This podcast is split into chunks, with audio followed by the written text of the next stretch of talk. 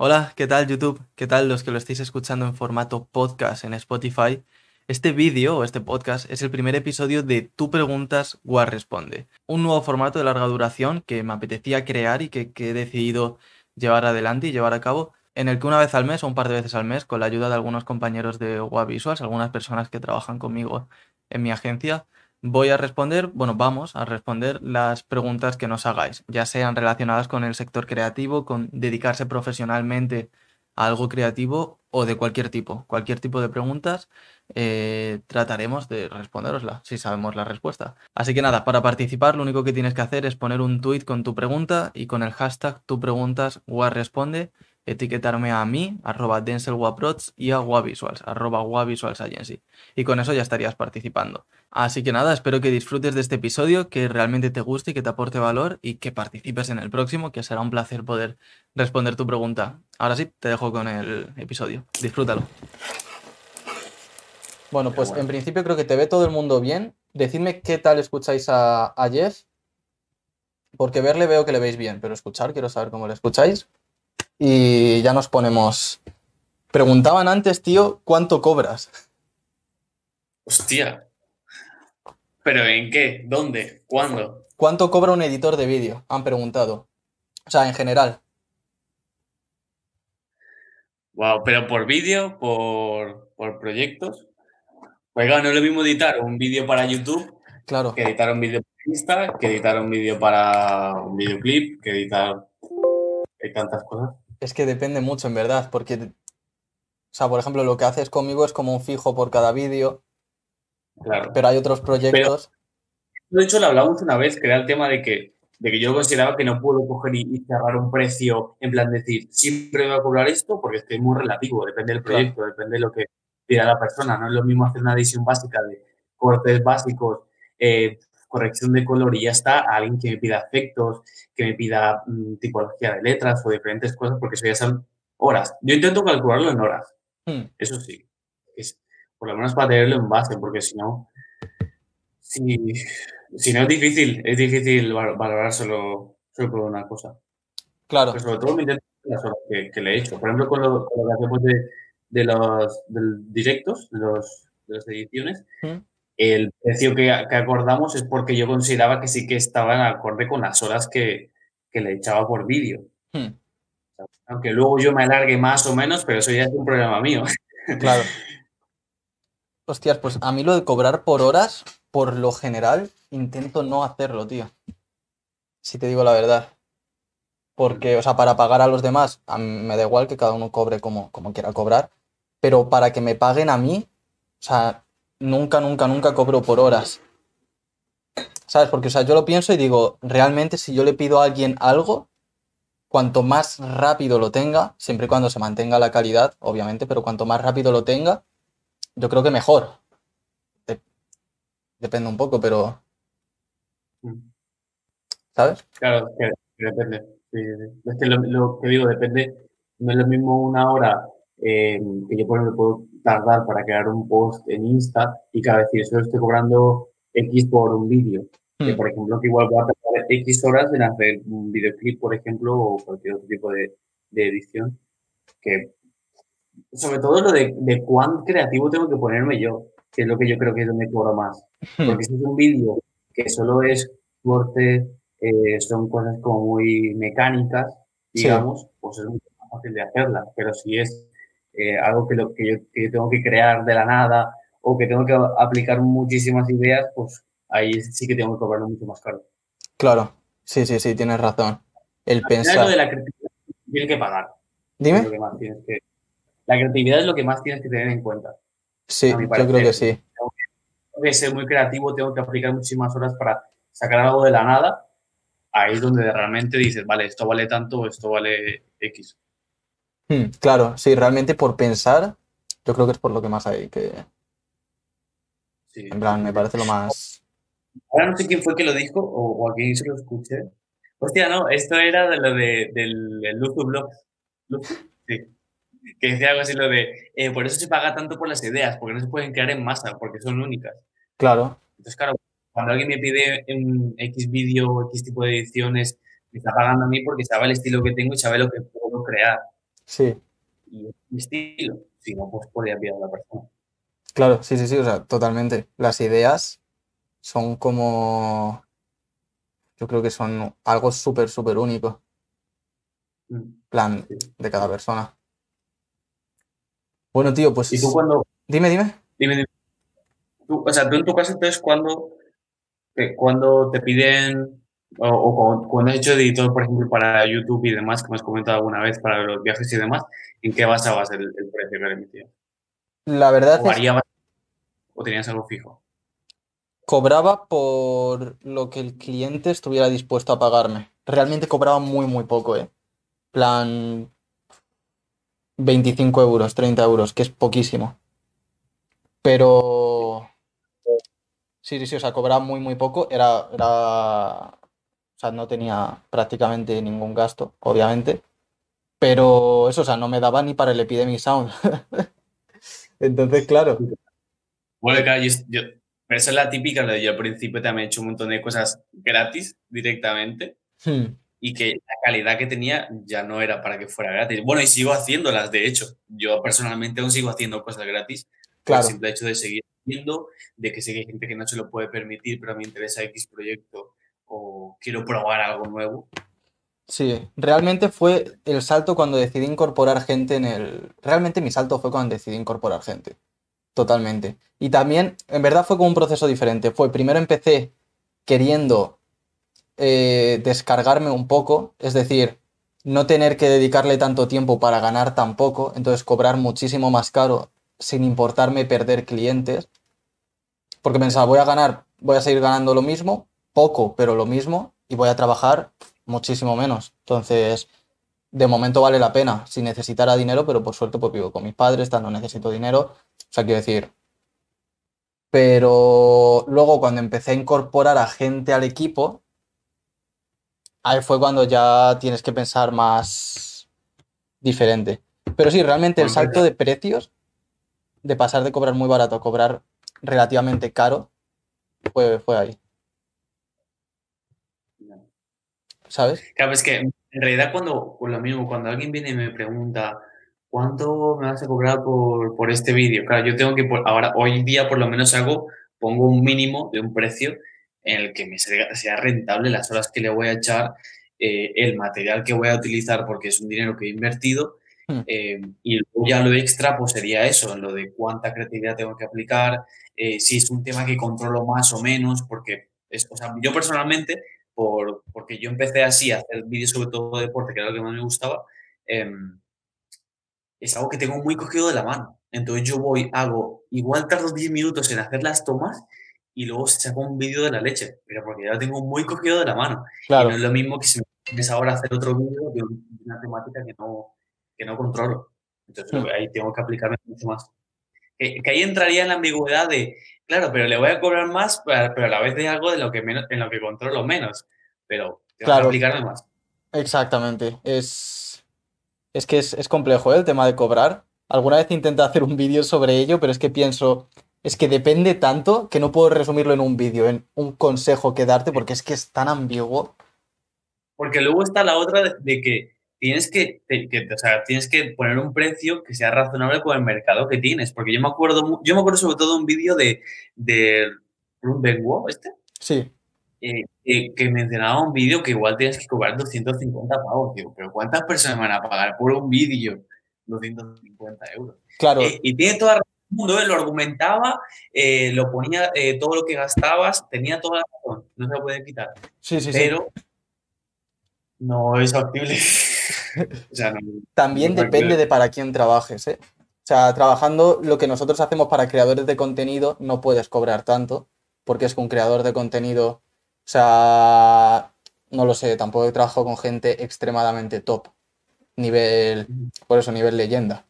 Pero un creador de contenido normal es que no le sale rentable ese precio por cada vídeo, solo porque tú lo edites, ya sin tener en cuenta la miniatura, lo que gaste en sí en hacer el vídeo o lo que se haya gastado en la cámara que tiene, en su ordenador, en su equipo en general, es que ya no le sale rentable hacer un vídeo y gastarse pues Eh, eso. eh, ¿Cómo se llama? El filmmaker de Ed Hoyer, ¿cómo se llama? Que tú le dices de entrevista. Eh, Carles Rule, Vale, él, por ejemplo, él mencionaba en un precio, en, creo que lo menciona en un podcast que hace con Ruben Wu, o sea, perdón, con, con, con el Joyer, y que mencionaba que él cobraba allí en Andorra 2.000.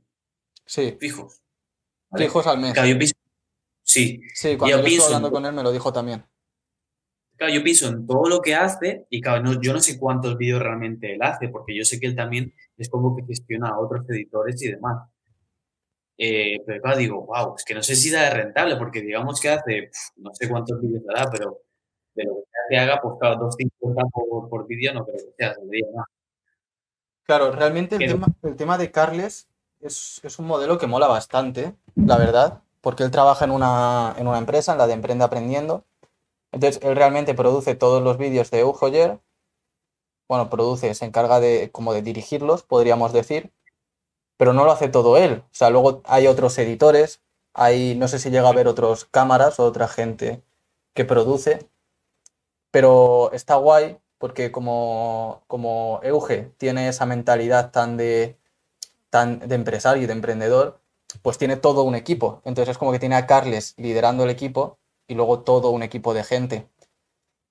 Entonces por eso también se puede permitir igual Carles cobrar menos porque no hace tanto trabajo. Y luego también eh, por el tema de Andorra también puede cobrar menos. Pues según me explicó a mí, claro, también creo que decía que para cobrar eso aquí tendría que casi, eh, Euge tendría que gastar casi 4.000 euros para que Claro. fuera esos 2.000. Exacto, o sea, por una parte Euge le puede pagar más porque no tiene que gastar tanto, pero también Carles podría, podría vivir con, o sea, puede vivir con menos. No sé si me explico. ¿Sabes? Sí, sí, sí. Que luego todo eso lleva su parte, ahí ya no me meto, porque no, no soy experto ni en política ni en economía de sociedades, como comprenderás, pero Luego eh, hay un, un editor que de casualidad me lo encontré también por YouTube, que era que había trabajado con, con ellos Hmm. y que él lo dejó, que decía que le ocupaba muchísimas horas, que la- el pago como tal, pues que no es que estuviese mal, pero que le ocupaba muchas horas para, para lo que él quería hacer. sí, Y bueno, es lo mismo, lo de él tenía esa oportunidad de tener algo así relativamente fijo, pero también decidió, bueno, seguir su rollo. sí. Sí, Y sí, sí. luego, ¿quién más? Es que, es que hay tantos ejemplos, es tan ambiguo aún. Creo, y creo que no creo que sea algo de decir, bueno, es que van a pasar los años y va a mejorar y va a tener todo mucho más sentido, porque al final esto que estamos haciendo ahora es relativamente nuevo. ¿Cuántos años lleva? O sea, Sí, muy poco. eh, entonces es como que muchas cosas que aún se tienen que asignar, pero aún así como que creo que como es algo creativo, siempre va a tener una ambigüedad. Hostia, es que lo estabas diciendo ahora, tío, y... Joder, le estuve dando vueltas cuando pensé en hacer el formato este del preguntas y respuestas, pero en directo, incluso luego hacerlo podcast, y pensé, hostias, tío, es que ya todo el mundo lo hace igual. Pero luego me paré a pensar y dije, hostias, es que realmente es algo muy novedoso. O Sí. sea, sí, sí. bueno, coño, mira la que se lió ayer, ¿sabes? La que lió ayer Ibai. Ya, tío, yo. Bueno, aquí tengo un pequeño pique. Pues bueno, si ves aquí hay un saco, ¿vale? Entonces tengo, tengo por gente de mi alrededor, tengo mucha cultura de boxeo. Entonces, claro, es como. eh, el- esta gente se ha metido en algo que en realidad no tienen ni puta idea, porque al final es un deporte, que muchísima gente se dedica a ello y todo eso, pero al final es lo de. Ha, creado, ha generado una repercusión que es una locura. Claro, Y hace 10, hace 10 años, que no hablamos de hace 80 años, que son hace 10 años, que no es nada. Eh, ¿Quién hubiese hecho esto? Es que han Que hecho, nadie. han hecho algo digno de televisión. O sea, de televisión. Sí, sí, sí. Que luego los, los, en este, los deportistas del evento de ayer, pues no eran, no eran profesionales, ni mucho menos. Pero yo creo que lo que Bueno, importa es. Dime. Eran youtubers. Claro. Es Realmente, que yo pienso, yo pienso en los primeros vídeos de Mr. Jagger cuando yo lo veía, cuando no se ganaba un duro en YouTube y tal, yo veía sus vídeos y digo, ¿pero qué le pasa a este hombre? Y ahora lo ves ahí peleando en el ring, es como, ¿qué? impresionante. Internet. Internet. Hostias, pero impresionante Jagger además, ¿eh? Es una, es una bestia. Hostias, tío. Sí, sí, sí. Y lo veía tocando la batería sin camiseta ahí y estaba loquísimo. Es que lo no- yo no entiendo nada de boxeo, ¿eh? Pero nada. Pero, o sea, lo vi en directo, obviamente, pero luego he visto esta mañana repeticiones. Es que se lleva cada hostia el cabrón y ni pestañea. O sea, es que es como pegarle a una pared. Sí, sí, se ha llevado un buen par de golpes, sí. Pero es duro el tío. sí. Hostias, tío. Bueno, sí, dime. Pero bueno, o sea, yo, yo me quedo sobre todo con esto, de que al final son, son profesiones muy nuevas, que todo es como que lo que has comentado ahora del podcast, es como que lo que pasa ahora es que como todo va todo tan rápido, una moda pasa súper rápida, es como haces algo en un mes y al mes siguiente pues eh, ya eres antiguo, eres un boomer casi. Claro, claro, pero realmente, efectivamente, efectivamente, eso es lo que pensaba. O sea, pensé, cuando empecé el podcast de entrevistas, pensé, hostias, he llegado súper tarde, ya todo el mundo hace entrevistas, justo más o menos cuando lo empecé se pone Ibai también a hacer entrevistas y dije, hostias, es que todo el mundo ya hace entrevistas, pero podemos, o sea, sería parar un momento, porque es que vamos súper acelerados, parar un momento y ver atentamente qué está pasando. O sea, que un chaval de mi edad, con el presupuesto que yo tengo, que es bastante bajo, pueda permitirse hacer un programa con una producción medianamente, o sea, que no es ni mucho menos algo profesional, pero con una producción aceptable. Pueda retransmitirlo y distribuirlo por diferentes plataformas y pueda entrevistar a gente y con eso aportar conocimiento a otras personas y entretenimiento, o sea, ya no conocimiento, entretenimiento. Es que es increíble. Y lo hago yo y lo puede hacer cualquier persona del chat que tenga una webcam o un móvil. Te voy a añadir otra, es que antes de, antes de la cuarentena, a mí siempre me ha gustado mucho el formato de entrevista. Yo cuando empecé con el vídeo, yo decidí, dije, mira, me voy a poner, eh, quiero hacer vídeos. Entonces digo, me voy a poner que voy a hacer, creo que dije seis vídeos, que al final no hice seis vídeos, hice cuatro o algo así, pero da igual. Hmm. El objetivo era hacer una entrevista a una persona y hacerle un vídeo a esa persona, relacionado con deporte, ¿vale? Pero eran entrevistas en, en, persona, porque a mí, yo la webcam en ese momento, pues que apenas lo veías, lo de entrevistas por webcam en ese, en ese instante. Y ha sido a raíz de la cuarentena que la gente se ha empezado a acostumbrar a ver a un tío, porque me estoy viendo ahí, a ver a un tío en directo con calidad regulera como yo, por ejemplo, y que se lo puedan tragar hace año y medio, eso era enviable. Pero impensable, impensable. Claro, pero luego ves a, Gary Vee, que hablábamos de él también el otro día, y él, lo hace igual. Él se coge mientras va en el, en el, taxi de camino a una reunión y hace un, hace un podcast. Y la, la, calidad es, pues eso, la de su móvil, pero realmente te está demostrando que lo que importa es el contenido. Y creo que es genial que la gente se haya adaptado a ello. Que no se le pierda el respeto a las buenas producciones, pero por otro lado, como que se amplíe tanto, o sea, no al revés, que se baje tanto la barrera de entrada para poder empezar a crear contenido. Es, lo bueno y lo malo de Internet, que cualquiera puede entrar, hacer lo que le, dé la gana y decir lo que le dé la gana. Claro. Para bien o para Pero está genial. Sí. Bueno, tío, pues después de esta, esta charla súper improvisada inicial. El precio. ¿Eh? Solo por el precio, ¿eh? Sí. Para saber el precio. Sí, de hecho hay una pregunta sobre el precio, pero bueno, es que en verdad ya le hemos contestado, que era qué precio debo marcar a mi cliente por mi trabajo o cuánto debo cobrar, eh, que lo pregunta José Maps en Instagram. Claro, pero esto, por ejemplo, sería para algo online o para algo que tú tienes que ir a grabar y tienes que editar. Porque no es lo mismo, claro, solo editar, por ejemplo. Claro. Que yo tenga que grabar además y luego tenga que.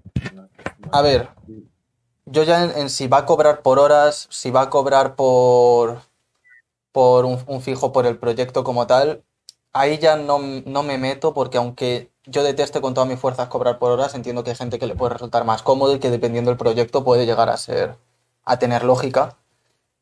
Pero realmente lo que haría siempre, fuera lo que fuera, es tener en cuenta mis gastos. Mm. ¿Sabes? Y como tener en cuenta cuánto me va a costar y ser totalmente, o sea, ser muy rata, si quieres decirlo así, con esto. Y tener en cuenta, pues, lo que tú decías, si tienes que ir a grabarlo, cuánto me ha costado mi cámara, cuánto me cuesta, ¿sabes? Como ese, ese deterioramiento que va teniendo la cámara, cuánto me ha costado el ordenador en el que voy a editarlo, el micrófono, todo eso que lo tengas en cuenta y veas, pues no lo sé, eh, al mes cuánto tienes que sacar para cubrir esa cámara o para cubrir ese ordenador. Y en base a eso, eh, lo añadas a tu proyecto. Eh, que tengas... Dime. O sea, yo pienso que eso es como es poner un mínimo claro. en el que cubras gastos, cubras gastos, cubras gestión de tiempo, eh, lo que sea, porque al final también lo de el hecho de que tú estés eh, trabajando con esa persona, no estás trabajando con otra. Claro, también. ¿Sabes? Hay quien pueda faltarle confianza y diga, no, es que claro, justo me sale, sí, pero o no, o igual podría haber otro mejor, claro, tú estás con esa persona, entonces claro, eso tiene que ser, eh, pero tú estás prestando tu atención y tu tiempo a él. Exacto. Entonces, eso es un mínimo. Sí.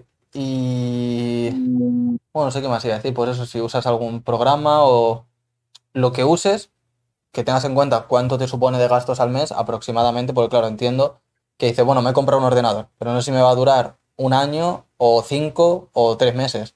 Claro, pero más o menos, que vas haciéndote una idea de cada, o, o mejor, cuándo te gustaría cambiarlo por uno nuevo y hacerte una idea del dinero que tienes que ganar en ese tiempo y lo divides, haces la regla de tres y...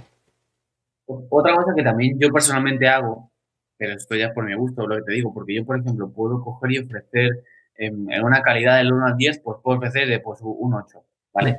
O sea, me refiero a que esa persona igual me pide un 8 y otra persona igual me pide un 6 por el tipo de contenido que me está pidiendo. Entonces, claro, yo no le puedo ofrecer, o sea, no le voy a cobrar exactamente lo mismo, porque como te decía, no es lo mismo que haga una edición súper básica, que es de lo que te hablé el otro día de la idea que tenía, ¿vale? Que entonces sería, ¿qué es eso? Que es como que no le puedo cobrar lo mismo porque es como mucho más, no fácil, porque no es fácil tener esa calidad de minimalista en el que solo hace falta utilizar bien el luz, utilizar bien la cámara y que sea algo bueno, porque para llegar a ello también tienes que tener unas habilidades, pero no es lo mismo eso que alguien a quien tengo que editarle muchísimo más.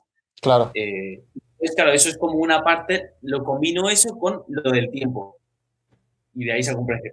Claro, y también con lo de pensar, que hablábamos. Claro. O sea, por ejemplo, no es lo mismo lo que haces tú, digo conmigo, ¿eh? lo que haces trabajando conmigo, lo que haces tú que lo que hace Andoni, por ejemplo. Claro. O sea, bueno, para quienes no lo sepa en el chat, Jeff lo que hace en, en Visuals es resumir directos de Twitch. O sea, en plan, de los directos de... Súper mecánico, es ver el directo, eh, verlo entero, ver las partes que son buenas, ver las partes que no son tan buenas, eh, recortarlo, ponerlo bonito, que tenga sentido, coherencia, que escuche bien y juntarlo. Entonces, pues digo, eso es muy mecánico. Claro, la parte creativa tiene su limitación en este caso, que siempre intento lo que te he hablado contigo de meterle alguna cosa, pero tiene. Pues, sí, claro, en el caso de Jeff, que es un chico muy creativo y que le gusta mucho currárselo, pues sí que es verdad que intentas, pues eso, dentro de los límites que tiene editar un directo de Twitch, pues hacerlo lo más entretenido posible.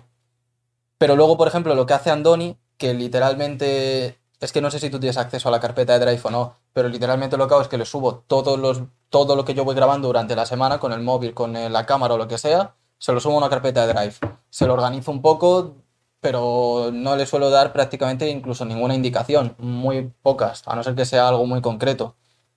Y él coge y se ve todas las entrevistas, se ve todos los directos, se ve todo lo que yo haga y de ahí saca vídeos. O sea, esto de aquí, por ejemplo, este directo que estamos haciendo ahora, ahora me lo descargaré, lo subiré y Andoni lo resumirá para mañana o para la semana que viene o para cuando sea. O sea que...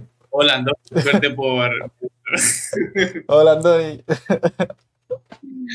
y, claro, eso, esa parte es mecánica, pero luego requiere de cierta, no creatividad, pero estrategia, porque Andoni tiene que ver esto y en cuestión de lo que, o sea, y dependiendo de lo que yo estoy tratando de hablar ahora mismo en redes sociales y por lo que estoy intentando que se me conozca y posicionarme, etcétera, él tiene que sacar clips interesantes de esos fragmentos. Igual tiene que buscarse un vídeo hace seis meses, pero fíjate, es como igual esta conversación que acabas de decir, aguante lo que hemos dicho del precio, que la conversación ha durado 20 eh, minutos, igual buenos son 5 o 2, me invento. Pero claro, lo de igual él tiene que coger, meterse, recortar las frases y saberlas encadenar para que tengan un sentido y que igual eh, el mensaje tenga más impacto. Claro. Eso me parece muy fuerte también porque es como que a la vez incluso lo lo de fuera de contexto podría poner que estás hablando de matar gatitos. Yo que Sí, sí, sí. Ahora mismo podría decir que estoy hablando, pues no lo sé, con las cosas que he dicho, no tengo ni idea. Que, Jeff hace trabajos turbios muy baratos, cobrando por horas, por, por sudar ante la cámara. o sea, realmente. Pero, pues eso sí, que lo, que hace Andoni es un poco diferente y requiere un poco más de pensamiento, pero por otra parte es más mecánico. Bueno, depende de lo que hagas. Depende de lo que hagas al final. Luego, los trabajos que haces tú que no son conmigo, según lo que tengo entendido, que haces tú de grabarlos tú y montarlos y todo eso, eso requiere mucha creatividad. Claro, Sí, sí.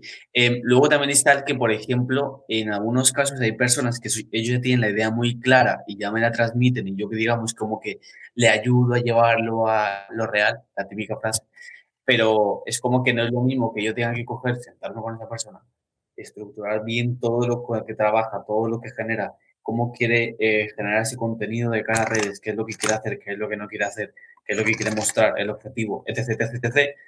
Claro, eso también es un trabajo como el trabajo, como, como el trabajo de, de, un diseñador, por ejemplo, de, vale, quiero este logo. Ok, vale, yo no sé, yo no conozco esta temática, entonces tengo que ponerme a empaparme esa, esa temática. Todo ese, ese, trabajo de investigación se tiene que cobrar. Hmm. Claro. Y, y, en este caso lo mismo. Todo ese trabajo que tú te quedas con la persona para llegar, llegar al acuerdo es lo mismo. Y lo de eh, digamos que autodidacta, porque el mío es autodidacta, es lo de yo para poder llegar a las conclusiones de las que llego con las personas o cómo reconducir todo su contenido, todo lo que quieren generar, es, ha sido a base de experiencia, a base de hacer, hacer, hacer, hacer, y claro, eso es tiempo, y tiempo es igual a dinero, y eso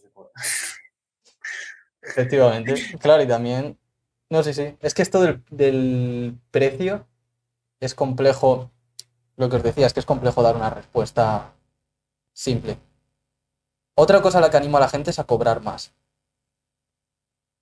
Sin, miedo. Es que, es que estoy totalmente iluminado con esto, tío. con lo de cobrar más. Hace poco empecé a. No sé cómo. Fue con un proyecto, una identidad visual de la agencia. Que estaba ahí, que no sabía qué cobrar, que no sé qué. Y me estaba viendo una formación de un, un tipo. Un tipo, un tipo inglés. Que tiene una agencia en Los Ángeles que cobraba bastante, trabajaba con empresas mucho más grandes, obviamente, pero que cobraba muchísimo, que igual cobraba, eh, creo que cobraba como 10 mil dólares por hacerte una plantilla de PowerPoint, para las presentaciones de PowerPoint. Joder, menudo plantilla, hostia. y la verdad es que los PowerPoint de las, de las formaciones, por lo menos, están bastante guapos. Luego los que les hacen los clientes, no sé. Tenía que conseguir una venta que lo flipas. Por lo menos. Claro, y vi que cobraba muchísimo. O sea, igual cobra 35.000 por hacerte un logo, una identidad visual. Y yo dije, pues venga, a tomar por culo. Le digo al cliente que son 1.000. Que ahora, viéndolo ahora, no me parece tanto, pero en su día es que nunca me había atrevido a cobrarle 1.000 a un cliente por un único proyecto. Y dije, vale, pues venga, son 1.000. ¿Que lo acepta? Guay, que no, pues ya le bajo un poquito y punto. Y aceptó. Y yo me quedé como, hostia, es que puedo cobrar mil pavos por cada cosa que haga, o más.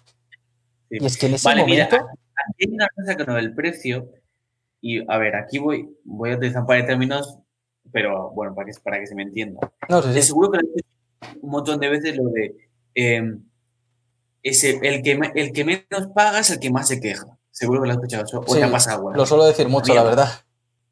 Entonces, ¿qué pasa? O sea, a mí es como, ¿sabes? Como, como el que ¿cómo decirlo? o sea, igual que el, cliente cuando busca a alguien pasa filtros de decir, vale, este, este es más malo, este, este, es más bueno, este editor es más malo, este, este diseñador es más bueno, más malo, no sé qué, y va subiendo escalón. Es como creo que nosotros como profesionales también nos pasa lo mismo, de que tienes que ir filtrando a los que son los clientes basura o más ratillas, digamos, y esos irlos dejando cada vez más abajo y ir a por clientes mejores, que incluso es eso, van a pagar más, se van a quejar menos y yo lo que estoy viendo es que se quejan menos porque confían más en ti. Sí.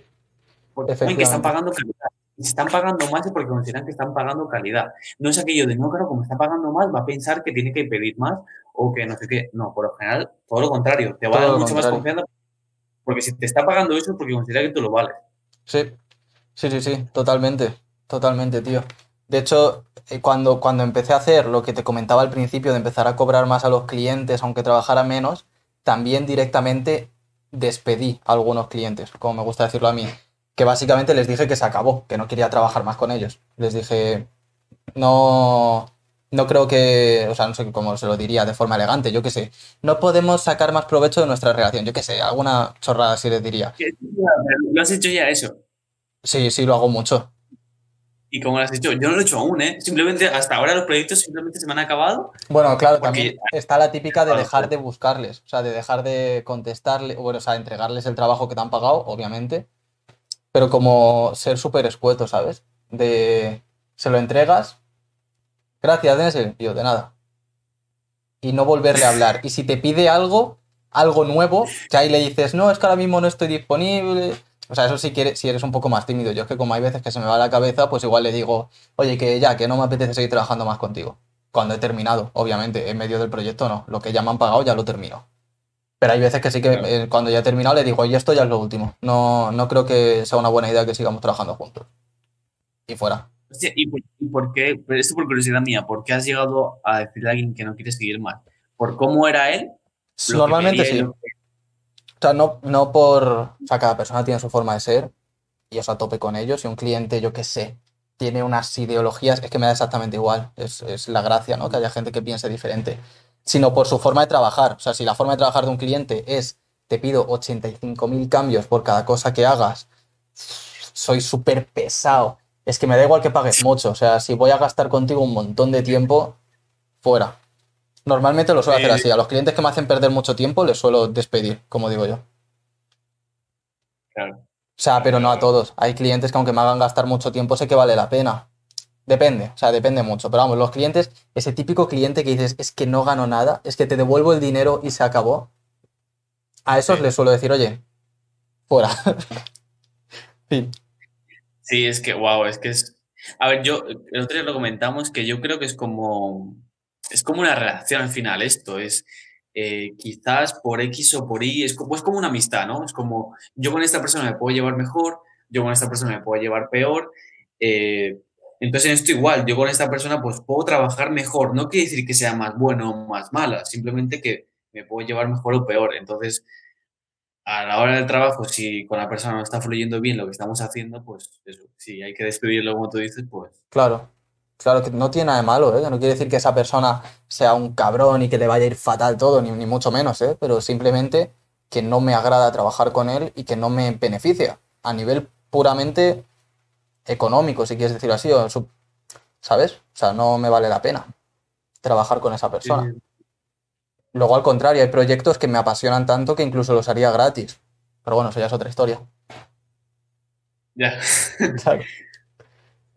Bueno, yo, yo, creo que nunca, o sea, ahí el arte siempre va primero, pienso. Entonces, eh, para mí al final lo que tienes, lo que, todos los que estamos aquí en teoría al menos es lo de porque somos gente que le gusta crear cosas, entonces siempre que estés esa de que algo te impulse a crear, a motivarte, siempre va a ser mejor que estés haciendo una cosa que te, que te dé de para comer y igual estés haciendo dos o tres y no tanto te están dando ahora mismo, pero lo estás disfrutando mucho más. Yo personalmente soy más de tirar por ahí. Sí. Pero porque me o sea, no porque tengo que pararme a pensarlo de no, no, mejor esto. No, no, no. O sea, si tengo que hacer algo que me gusta mucho más que en otra cosa que voy a cobrar, a mí personalmente me nace más hacerlo.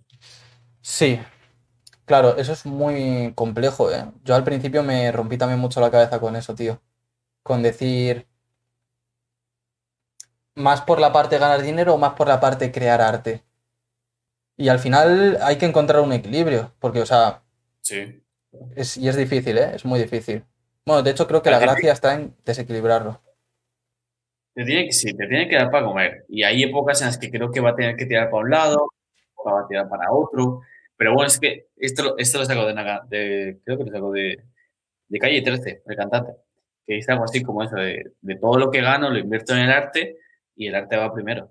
Entonces, claro, en este caso, todo lo que gano lo invierto en esto y esto es lo que luego me, me lo devuelve de alguna manera u otra. Claro, ya sea en, ya sean proyectos en los que son mucho más, eh, más elaborados, ya sean proyectos mucho más creativos, incluso proyectos personales que puedan generar, pues genial. Pero, claro, también es lo de que hay cosas que no, aún le faltan para llegar a su momento. Hay proyectos que igual en ese momento no te van a dar nada y de aquí en futuro, pues sí. O incluso me ha pasado muchas veces de que con una persona he colaborado en algo gratis y por, por, ejemplo, ahora en concreto con una persona me colaboré, hice un montón, yo no sé cuántas cosas hice gratis con esa persona, pero porque me gustaba. O sea, es que no, me gustaba, me nacía. O sea, no es que, eh, no es que fuera que es que me venía a buscar o tal, sino que era algo muy, muy mutuo, que no aportaba de otra manera y todo eso.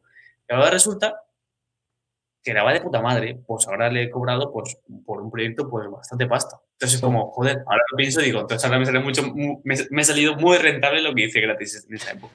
Claro, es que también es muy difícil determinar qué de lo que estás haciendo es rentable a la larga.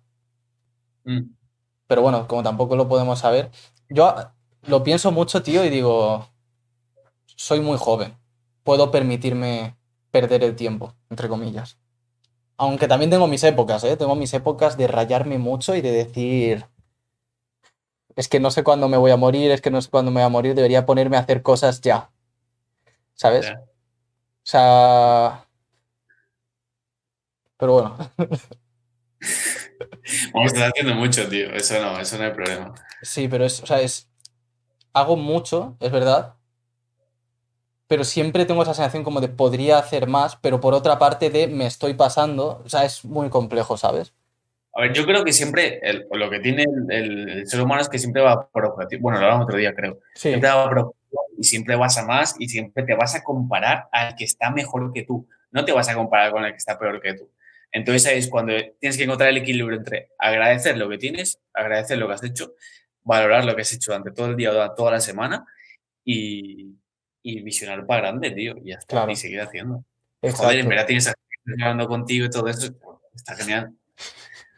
O sea, lo que me ayuda mucho es eso, es decir, vale, puedes estar agobiado porque esta semana no ha sido tan, no ha ido todo tan bien como pensabas o tal, pero me paro un momento y digo, ¿qué he hecho, tío? y miro para atrás y digo, joder, y es que acabo de empezar mi vida. O sea, es que dentro de 10 años aún no tendré 30 años.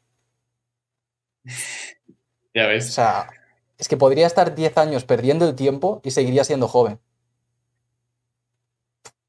¿Sabes? Y ya, ya, y ya habrías hecho mucho más que muchísima gente, o más que la media. Haber creado tu, tu propia marca y todo eso. Ya es mucho, tío. Ya está de lujo. Y eso para todo el mundo. Efectivamente. Hacer, lo que te hace y seguir haciendo siempre. Claro, pararos y ser conscientes de lo que estáis haciendo realmente y de todo, el, todo lo que significa. Y yo creo un poco lo que comentábamos antes de las modas con esto de Internet, que pasa todo súper rápido. Con esto también, yo creo que se pueden conseguir cosas más rápido que antes. Sí, sí. Porque ahora podemos estar delante de miles de personas así en un momento. Si, si el pones un tweet de que estás en directo y el tweet va bien, te puedes plantar delante de miles de personas en un instante. Eso antes no era tan sencillo dentro de lo que cabe. Entonces, eso hace que vaya todo más rápido y que en un momento dado digas, cuando deja de ir tan rápido, digas, hostia, lo estoy haciendo muy mal. ¿No? Como lo que, lo que les. Lo que decía Ibai que le iba a pasar a algunos en Marbella. De decir, ahora tengo miles de visitas porque estoy haciendo Marbella y cuando se acabe Marbella voy a volver a tener, pues eso, 100 personas en mi directo. Y dices, ya, pero sé consciente de todo lo que has conseguido en un instante. O sea, de que realmente porque unos días vaya peor, pero es que todo lo que has hecho. Y no te acostumbres a que vaya tan rápido, porque no siempre. Siempre va a ser esa de que hay mucha gente que se, que se pega o que tiene muchas visitas por una o por algo súper que se puso de moda en el momento. Y es como está genial, porque al final el objetivo de eso es captar audiencia de alguna manera, lo que, mm. lo que buscar. Y a partir de ahí que tienes esa audiencia es que puedes hacer cosas, porque muchas veces lo que pasa es que tu producto es bueno, pero solo no está llegando a la audiencia adecuada.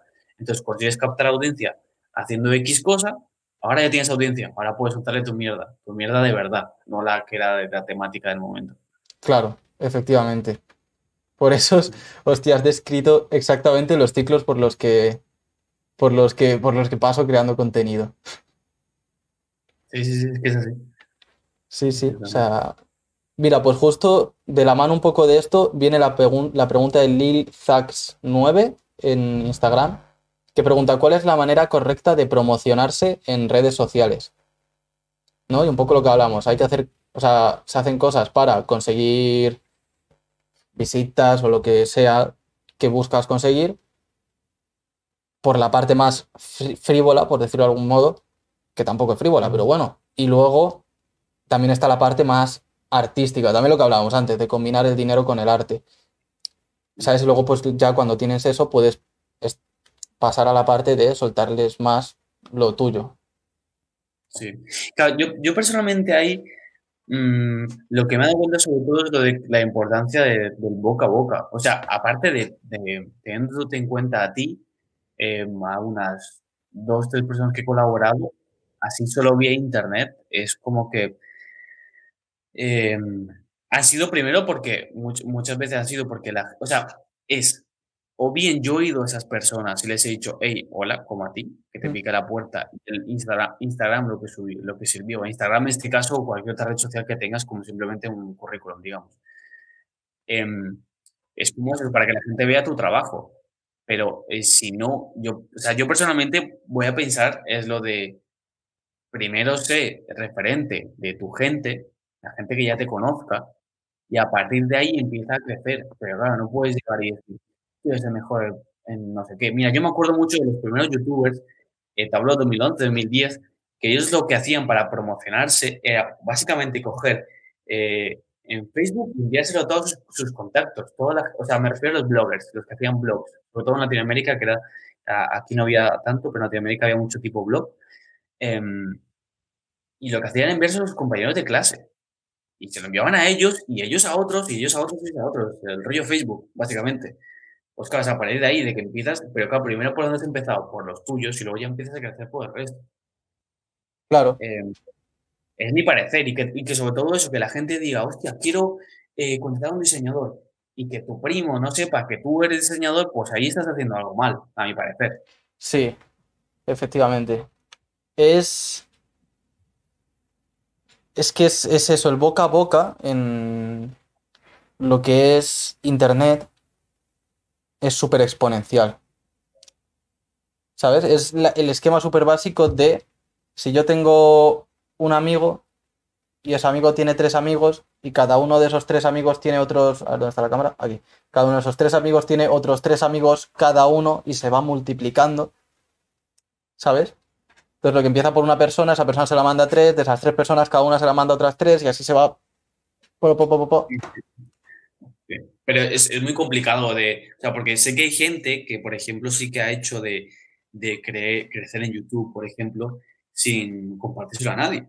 O sea, lo digo en plan de que lo han comentado en sus vídeos, dice, yo, me, yo lo empecé como anonimato y empecé a hacer y yo no compartí en mis redes ni nada, sino mm. que lo, lo que han, han, hecho ha sido como más posicionarlo, como sí. está de lujo. El SEO es otra, es otra forma de hacerlo también, pero claro, es en YouTube. En Instagram igual lo tienes un poquito más complicado para, para posicionar un post. Sí. Es mucho entonces ahí es cuando tienes que tirar más de esos dos de apoyo que, tengas, o, si no, pues te pones a hacer TikTok. TikTok que siempre se va a conseguir miles de visitas por la cara. bueno, supongo que alguna lógica habrá detrás, pero. Los Reels sigo pensando que son miles de visitas, pero que no valen nada. Porque, ¿de qué me sirve tener un Reels que tiene 5.000 visitas y tiene 80 me gustas? O sea, ¿qué sentido tiene eso? ¿Quién ha visto eso entonces? Sí, sí, sí, sí. Claro, eh, Totalmente. Sí, sí, hay que, el contenido de calidad acaba ganando. El contenido de valor y de calidad acaba ganando siempre. Y creo que Andoni hizo un vídeo hace poco de esto y lo publicamos. Hay que tener mucha, mucha paciencia. Sí, sí, sí. O sea, en, en Reddit, o sea, a mí personalmente, personalmente, a mí me, me cuesta generar contenido para mí, para yo crecer como yo marca, pero porque me ofreció uno en ha sido que como eh, lleva de Instagram o de no sé qué, o de YouTube. Yo las cosas que hago las hago porque, porque me gustan y para tenerlo eso como una, la gente tenga alguna referencia de qué es lo que yo tengo, pero que yo, yo irme moviendo de cara a los clientes o los tipos de clientes que quiero coger. Em, entonces, espera que se me ha ido. entonces, eh, hostia, no sé, se me ha ido, tío. no te preocupes. A mí me acaba de pasar, lo que pasa es que lo he maquillado mejor, pero. yo, no, yo no puedo hacer eso, eh. a mí se, me va, se me va. Es el truco del actor. ¿Cuál era la pregunta? Repíteme la pregunta. Pues, hostias, ¿de qué estábamos hablando, tío? Vamos a verse en redes, ¿no? O sea, ¿qué, publicar? Sí, o sea, la pregunta del, del, espectador, dices. Vale, vale, ya me he quedado, ya, ya está. Que es el tema de que, de que tienes que tener sobre todo continuidad a mi parecer, de lo, con, con, la gente con la que colaboro, eh, que yo genero contenido para ellos, eh, sobre todo es eso, continuidad, eh, continuidad y buscar siempre la interacción de la gente, que yo creo que muchas, muchísimas veces se olvida de, de solo querer publicar el post y, y, ya está, y que eso va magia de por sí. Es como a Instagram lo que le gusta es que interactúes con ellos, a Instagram lo que le gusta es que la gente se quede a interactuar, la gente comente, la gente escriba, y eso es lo que le gusta. Y eso pasa solo si tienes en cuenta que detrás hay personas. ¿Sabes? O sea, es que al otro lado de la pantalla no hay un algoritmo, hay una persona. Y si la persona está contenta con tu contenido, por ende el algoritmo en cuestión lo está, porque está construido para eso.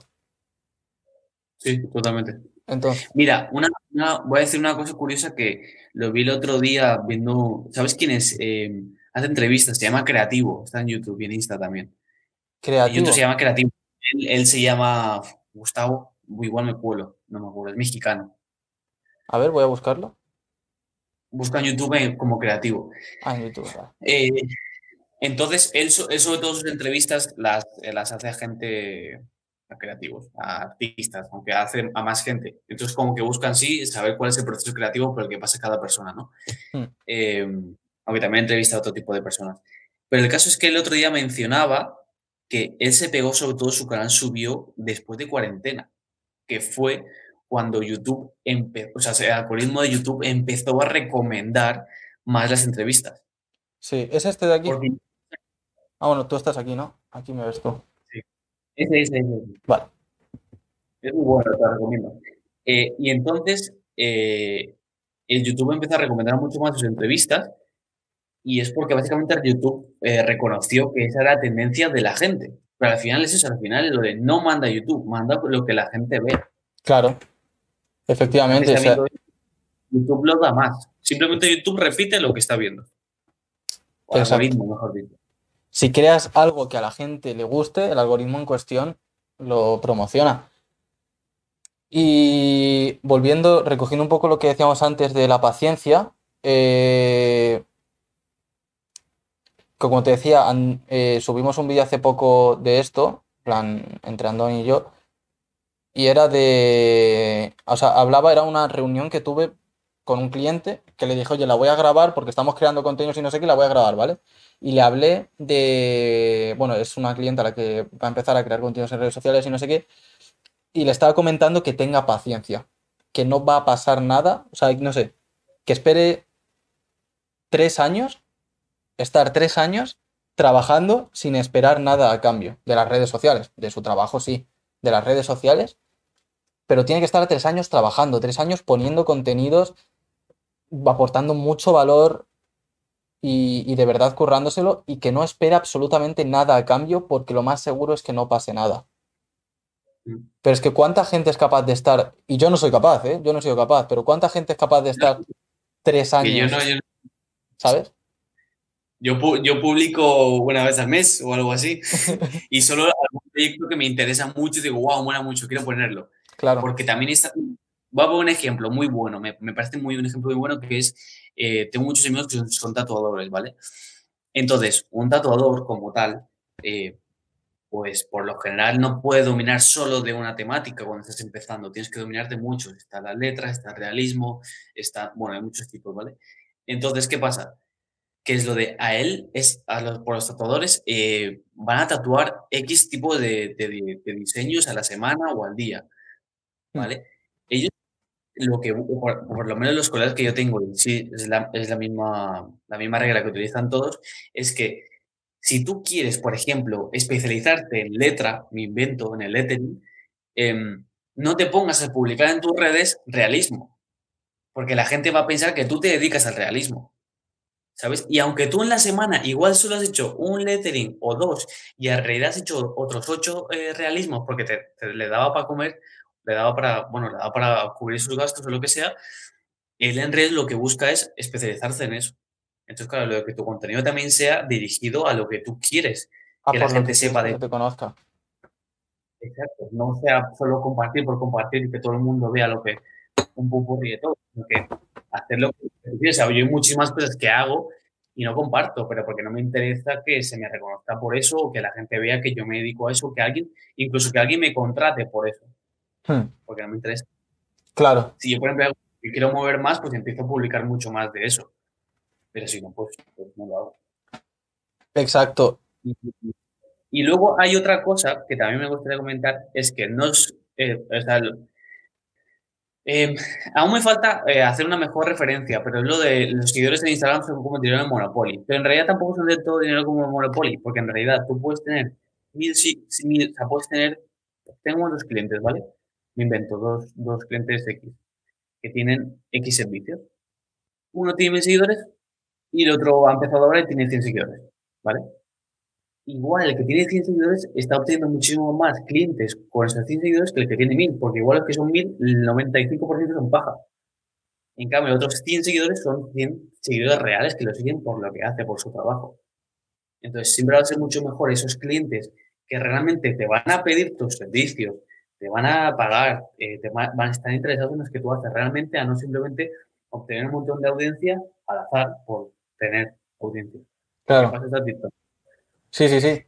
Yo tengo muy pocos, yo tengo muy pocos seguidores, es verdad, tengo pocos pocos seguidores, pero son muy, muy seguidores. ¿Sabes? Que te siguen por lo que haces. lo he notado. O sea, son gente que me sigue mucho y que se ve casi todas las entrevistas, que se ve casi todos los vídeos, que está, que está de verdad atenta a lo que hago porque les aporto mucho valor y porque priorizo eso antes que decir, ay, no, tengo pocos seguidores, no, no publico nada, ¿sabes? O cosas así. bueno, esta es otra, lo de la rayada de publicar, ay, que no me comenten o tal. Es que es eso, es lo que te he dicho, paciencia. Publicar, esta semana no me comentan, otras dos me comentarán mucho, otras tres no me comentarán ni el tal. Claro. Eh, es que no espero que nadie me dé nada, espero darle yo algo a la gente. O sea. Claro, claro esta es otra, lo de tú estás también la idea es de que tú tienes que aportar valor para que la gente reconozca lo que estás haciendo y entonces vengan ellos a ti. Em, por ejemplo, claro. Hay, una, persona con la que colaboro que ya tiene un, centro de estética. Yo simplemente grabo, edito y hacemos publicaciones. Vale, pues eso, ella em, lo que busca es, lo que buscamos es eso, es aportar los servicios que haces, aportar cosas gratuitas de tipos de, de por ejemplo, eh, tips. Por ejemplo, hacemos una Claro, a la gente le gusta, porque estás diciendo algo gratis y algo que en teoría tendrías que pagar para saberlo, lo que sea. Pero claro, la gente lo que está viendo es en realidad es, hostia, esta persona sabe. Entonces, si me está diciendo todo esto, ¿cuántos habrá más? Entonces, esa es la idea, que tú vayas por, él, por o sea, tú te conviertas en referencia y que la gente te siga en Instagram y diga, hostia, es que este tío sabe de esto. Pero es que eso se tarda mucho, ¿sabes? Esa es, por eso hay que combinarlo con el tener paciencia, ¿sabes? Porque es un proceso lento. O sea, quiero decir, es que he saltado así como muy enérgico, pero, pero que estoy totalmente de acuerdo contigo, por eso he saltado tan... Pero claro, o sea, se trata de aportar valor y de que esa gente te reconozca como un referente en un sector en el que tú creas contenidos. Por eso también un poco lo que decías antes de crear contenidos por lo que quieres que se te conozca, totalmente de acuerdo. Y no esperes nada a cambio. Obviamente lo haces, y yo lo digo sin ningún problema, yo creo contenidos para tener más clientes en mi agencia. No os voy a mentir. O para que cuando saque otra versión del Zoom Next Pack me la compre la gente. O sea, creo contenidos para tener una audiencia, para conseguir algo de esa audiencia. No os voy a engañar. Yo creo que te conocí por eso. En realidad le estaba pensando otro día y yo no sé lo que te vi. O sea, no, no tengo ni idea. No lo sé, tío. Sé que me escribiste y. Pero sé que yo te empecé a seguir, estuve tiempo, un tiempo viendo tu contenido y todo eso, me gustaba lo que subías y tal, y digo, hostia, voy a escribirle, voy a decirle algo, a ver. Eh, pero fue que también era justo cuando estabas haciendo la promoción de las miniaturas. Hmm. Entonces, no sé fue que me salió un anuncio o igual fue por otra cosa. Puede ser, puede ser, porque lo, con lo de Zona Pack me ocurre bastante los anuncios, la verdad, puse muchos. No sé, tío. O sea, igual fue por eso, no lo sé. Pero sí, o sea, me acuerdo que tú me, escribiste. Hmm. No recuerdo exactamente para qué, o sea, para algo que no tenía nada que ver con lo que yo te contesté. O sea, tú me escribiste y yo, que soy gilipollas, estaba buscando un editor de vídeo y vi que editabas vídeo o algo así y te dije, oye, ¿quieres trabajar? ¿No? Algo así, o este, estamos buscando un editor.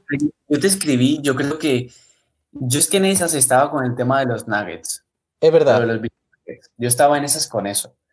Y, y, yo creo que yo incluso iba a hacer un curso de eso, pero porque veía que tenía salida. Y sigo pensando que la tiene, ¿eh? Pero lo, lo que has dicho antes, siempre va a ser mucho más importante. O sea, tú puedes decorar mucho una mierda, pero la mierda sigue siendo mierda, aunque esté muy decorado. Entonces el contenido es malo, es malo. Entonces, como lo veía factible lo de los nuggets, pero creo que tenía mucho juego para, para eso. Y entonces creo que fue que te vi que subías vídeos así. Y yo creo que te comería algo por, eso, por ahí de eso. Sí, me imagino. Lo, lo, lo, he encontrado ya. Si quieres, si quieres lo leo. A ver, ¿qué digo?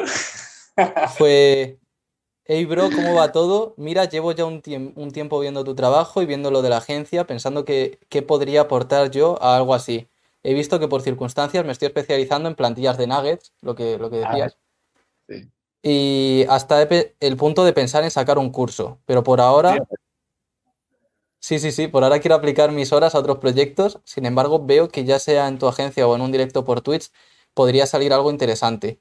Creo que fue porque yo saqué las entrevistas Vale, vale, vale. o algo así. por ahí. Puede ser. Y yo justo estaba buscando a alguien que editara las entrevistas. O sea, te voy a contar qué pasó, la verdad.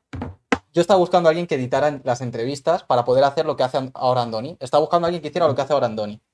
Que de hecho hablé con el colega tuyo y tal. Entonces tú me escribiste y dije, hostias, quiero hacer video nuggets y yo busco a alguien que haga video nuggets. Y dije, pues de puta madre. Entonces creo que automáticamente te cambié totalmente de tema. O bueno, creo que te contesté a lo que, a lo que tal. Sí, Estuvimos hablando de ello. Fue que porque justo me dijiste, o sea, me recuerdo, me acuerdo ahora que dijiste, eh, hostia, es que me ha salido justo ahora para hacer lo de, lo de los edits, de, de los directos, no sé qué. Me dijiste, hay, eh, aparte de esto hay otro proyecto que no sé si te interesará.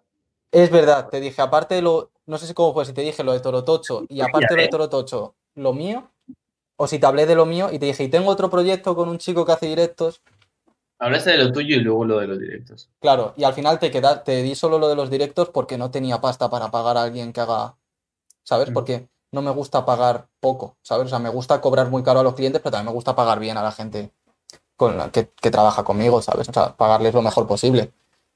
Entonces no quería decírtelo y decirte, pero es que no te puedo pagar mucho, o sea, no, no me molaba esa idea. Entonces, Mm. luego ya en su día, cuando sí pude, te lo propuse, pero como tú ya estabas liado y tal, cogimos a Andoni, pero, ¿sabes? Sí. Y igual, Andoni o gente así por el estilo, no he querido buscar a nadie hasta que no he podido pagarlo bien. Pero sí fue por eso, ya me acuerdo, me escribiste a Instagram. Pues Sí, así sí, os sí. podéis, para la pregunta del espectador, cómo promocionarse por redes sociales escribiendo mensajes directos. Es que además es- e- eso, o sea, ese ímpetu me vino porque yo busqué mucho lo de cómo, cómo eso, cómo contactar clientes y tal. Y, hostia, yo, ¿tú no tienes un vídeo hablando de eso? Sí, seguramente. Pues yo creo que entonces que te encontré hasta de ese vídeo, ¿eh? Creo que sí. Puede Yo ser, creo- ¿eh? Porque me suena mucho haber visto, haber visto un vídeo tuyo. Es que como, como hago tantas cosas tan raras, puede ser que lo haya dicho, puede ser que no. Bueno, igual, no, no sé, pero me suena también, porque también te he visto en YouTube.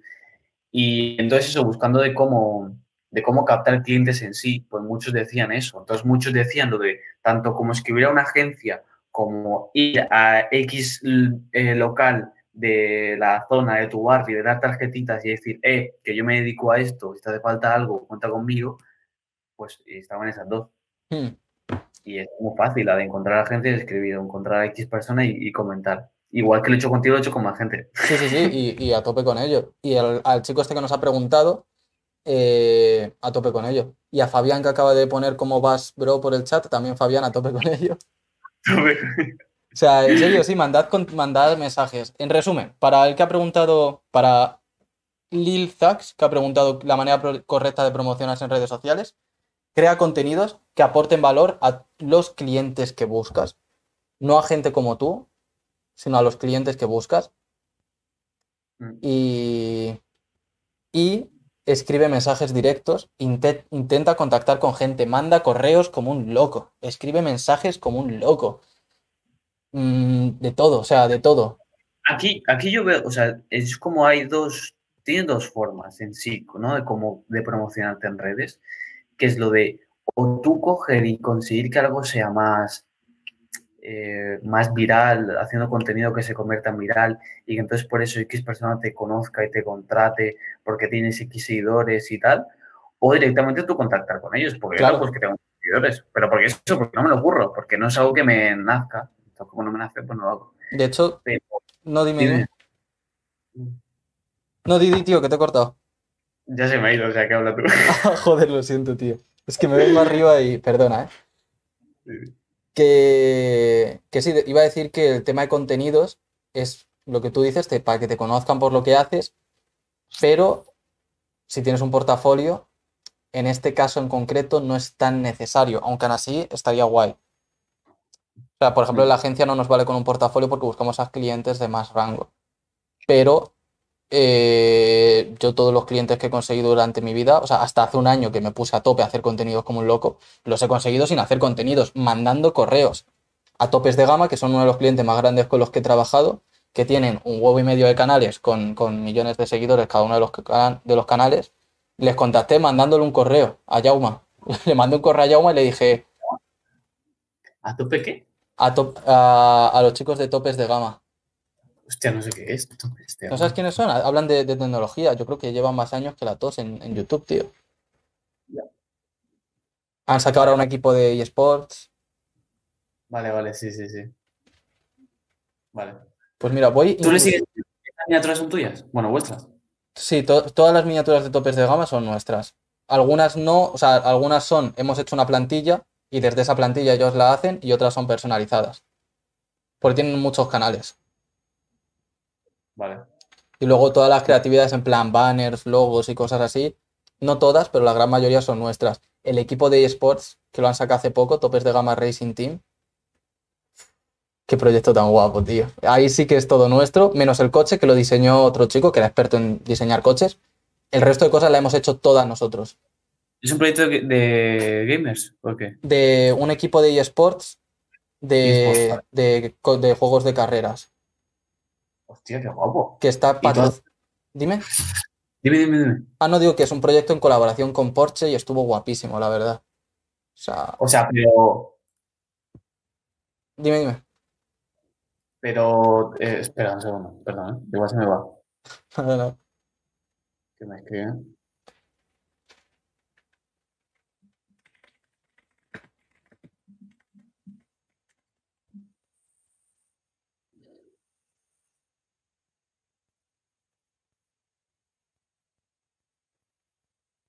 Vale, nada.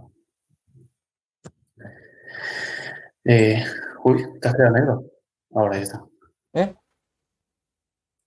Nada.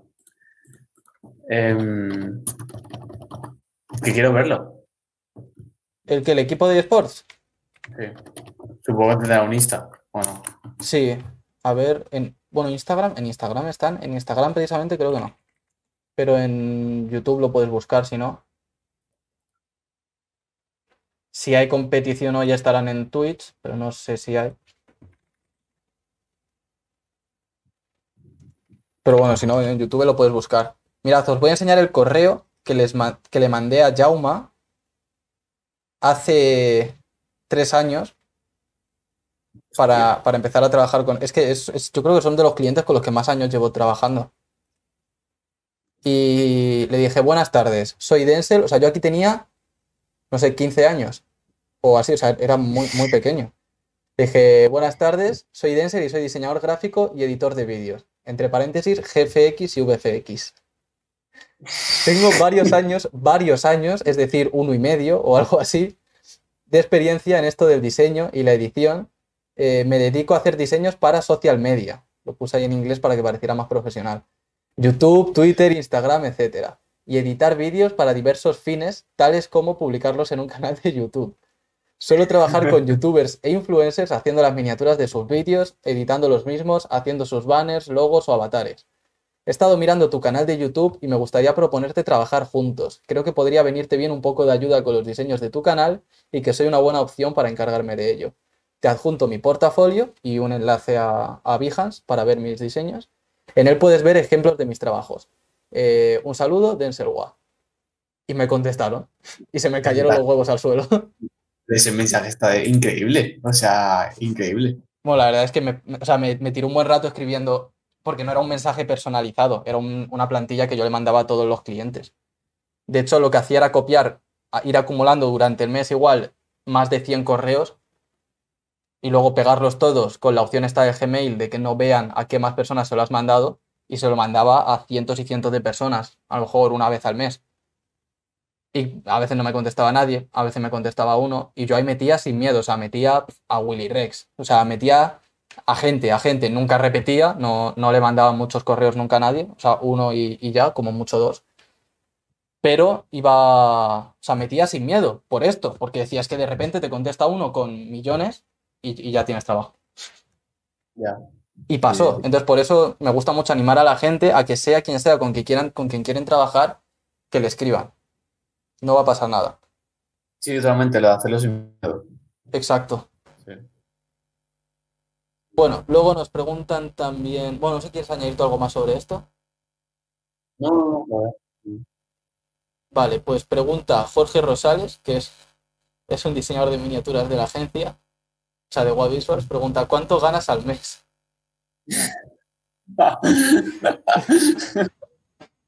Ahora este se ha vuelto la resistencia en un momento. Hostia. Pues, bueno, no sé si tú quieres, no, no sé si a ti te mola ser muy transparente con esto no, a mí sí, pero tú como quieras, ¿eh? O sea, si no te mola, no pasa nada. Es muy relativo. Yo personalmente. eh, mira, una cosa que estaba pretendiendo, porque yo hasta ahora conseguía lo que conseguía eran un gasto, o sea, ingresos extra. Yo tenía otro trabajo, en nada, nada, que ver, nada que ver con esto.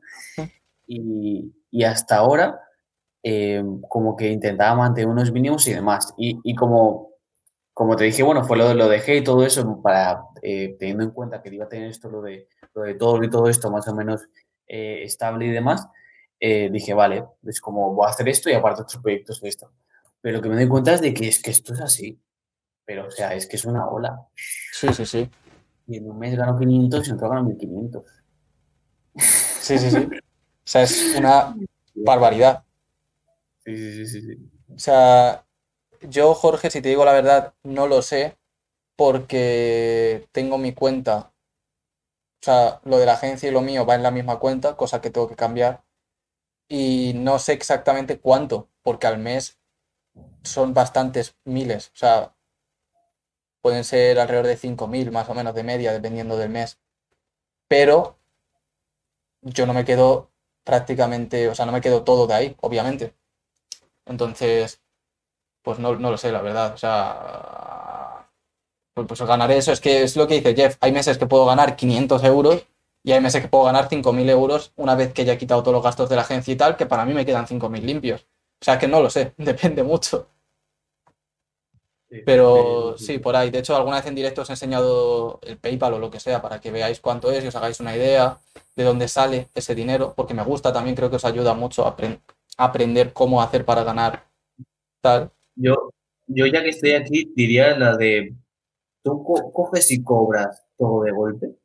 No, Porque a mí personalmente yo lo hago partido. Sí, yo antes lo hacía todo de golpe por el miedo de que, ay, no, a ver si no me van a pagar o tal, pero desde hace unos meses lo cobro partido en tres partes, en plan, en tres partes iguales. Un tercio antes de empezar, un tercio a la mitad y un tercio al acabar.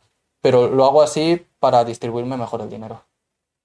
Sí, yo igual, o sea, lo, sobre todo porque si me llega un montón de golpe, Claro, se te va la pinza y te, te empiezas a creerte Jesucristo. Sí, y, y luego está el que también como una parte de motivación, a mí, a mí personalmente, porque si cojo es como que lo cobro todo y ya lo tengo todo, es como, quieras o no, aunque hay que, hay que, como, hay que generar una buena relación con el dinero. Y entonces, quieras o no, aunque aquí es como un pequeño objetivo el tener el dinero, ¿no? Es como, vale, estás trabajando porque te gusta, etc, etc, pero también porque tienes que comer y porque quieres comprarte cosas o lo que sea. Entonces, el, yo, yo lo hago en dos. Una al inicio del proyecto, otra al final, porque al final eh, también el mismo, el mismo cliente puede pensar, claro, yo te voy a pagar y te puedes pirar. Y yo puedo Claro. pensar, yo voy a hacer tú te vas a pirar y te vas a quedar con todo, Hmm. ¿sabes? Em, Aún hay proyectos que, por ejemplo, estoy esperando cobrar. Yo personalmente. eh, entonces es como que siempre si puedes pues, hacer la mitad. Primero, para tú estar más motivado. Segundo, para que el cliente esté más tranquilo. Y tercero, para gestionar mejor el dinero. Sí, exacto. Yo un poco por lo mismo, lo cobro en tres partes, eh, los proyectos grandes, obviamente los proyectos pequeños, pues no, porque una miniatura, pues no la cobro en tres partes, lo cobro todo de golpe. Cuando son sumas. Claro, pero proyectos grandes los cobro en tres partes, en 300, o sea, me suele gustar 333, 333, 333. Y ese es como que siempre lo sabes, ¿sabes? O sea, miro la web de no sé quién y ya nos ha pagado el primer tercio, pero todavía nos quedan dos tercios. Entonces, es lo que dices, ¿no? Como que te motiva y dices, vamos a seguir trabajando para que llegue la mitad del proyecto y nos pague tal, ¿sabes? Y por otra parte, eh, te ayuda a gestionarte las finanzas como, como persona, no te vienes arriba y te piensas que tienes un montón de dinero de golpe, te salva el culo cuando dices, hostias, voy un poco más justo de dinero este mes o lo que sea, y de repente miras y dices, ah, no, si todavía queda que me paguen 1.500 pendientes. Y dices, ah, bueno, pues entonces... Sí, sí, sí, sí, totalmente. Claro. Es como un poco de... de claro, eso de, de Salvador. Claro, digamos. o sea, es como vas muy ancho entonces. Es lo que tiene al final esto. Es, mm, o sea, lo digo porque yo vengo de cobrar, de llevar años cobrando mes a mes y yo saber que voy a cobrar al final de mes, haga, no si hago mal mi trabajo, pero digamos que sí. Hmm. ¿no? De que podría hacerlo regular o podría hacerlo bien y voy a cobrar lo mismo. Y entonces en este caso es como que es muy diferente el hecho de no saber realmente ¿Cuánto va a ser? tres meses- de aquí a tres meses qué clientes voy a tener, porque por ahí no tenga ninguno. Claro, Puede que por ahí quiso por ahí, pues todos digan, no, yo lo tengo que dejar porque no. Yo no, ya que estoy trabajando contigo. No, porque no sé qué. Y todos, ¡fu! fuera. efectivamente. Entonces, claro, tienes que, tienes que gestionarlo con el tema este de, eh, si vives, si tienes, cobras 500, vivir con 500 y no vivir, eh, cuando cobres 1000, vivir como si tuvieras 1000, porque solo ese mes tienes 1000. Si este mes tienes 500, vive como 500, y el mes que viene también, porque es eso. Exacto. Sí, dos, dos cosas. Primero, o sea, en cuanto a lo de antes de cobrar por tercios, que se me ha olvidado, otro de los motivos por los que lo hago es porque como, como empresa, al ser una agencia, viene muy bien tener dinero que te deban, o sea, tener dinero pendiente que te deban, plan, ya sea para lo que sea, pero viene muy bien. O sea, siempre está súper guay. Una empresa de lo que sea, o sea, como si haces vasos, ¿sabes? Está genial que te deban dinero, tener dinero pendiente que te paguen. Pero luego también lo que comentabas del no venirte arriba y subir tu nivel de vida de golpe, es algo con lo que yo he cometido muchos errores con eso, de coger y decir, por este mes he cobrado un montón, pues a chuparla y, y gastarte un montón de pasta de golpe. Claro, y luego dices, pues ya está, pues ha acabado. Pues otro mes más siendo un simple mortal, ¿sabes? O sea, Total. me gusta pensar a final de mes se resetea todo, otra vez. Ya. Sí. Entonces- O sea, yo, yo- yo personalmente, eh, mi objetivo al final, al final de mes es cubrir para tener los gastos de casa y de comida. Y todo el resto es extra. Pero claro, el resto de extra tengo que saber gestionarlo y utilizar estas cosas. De, de saber guardarlo, de saber ahorrarlo, de saber distribuirlo. en- porque si no es eso, es que si no me creo Superman y me lo gasto en...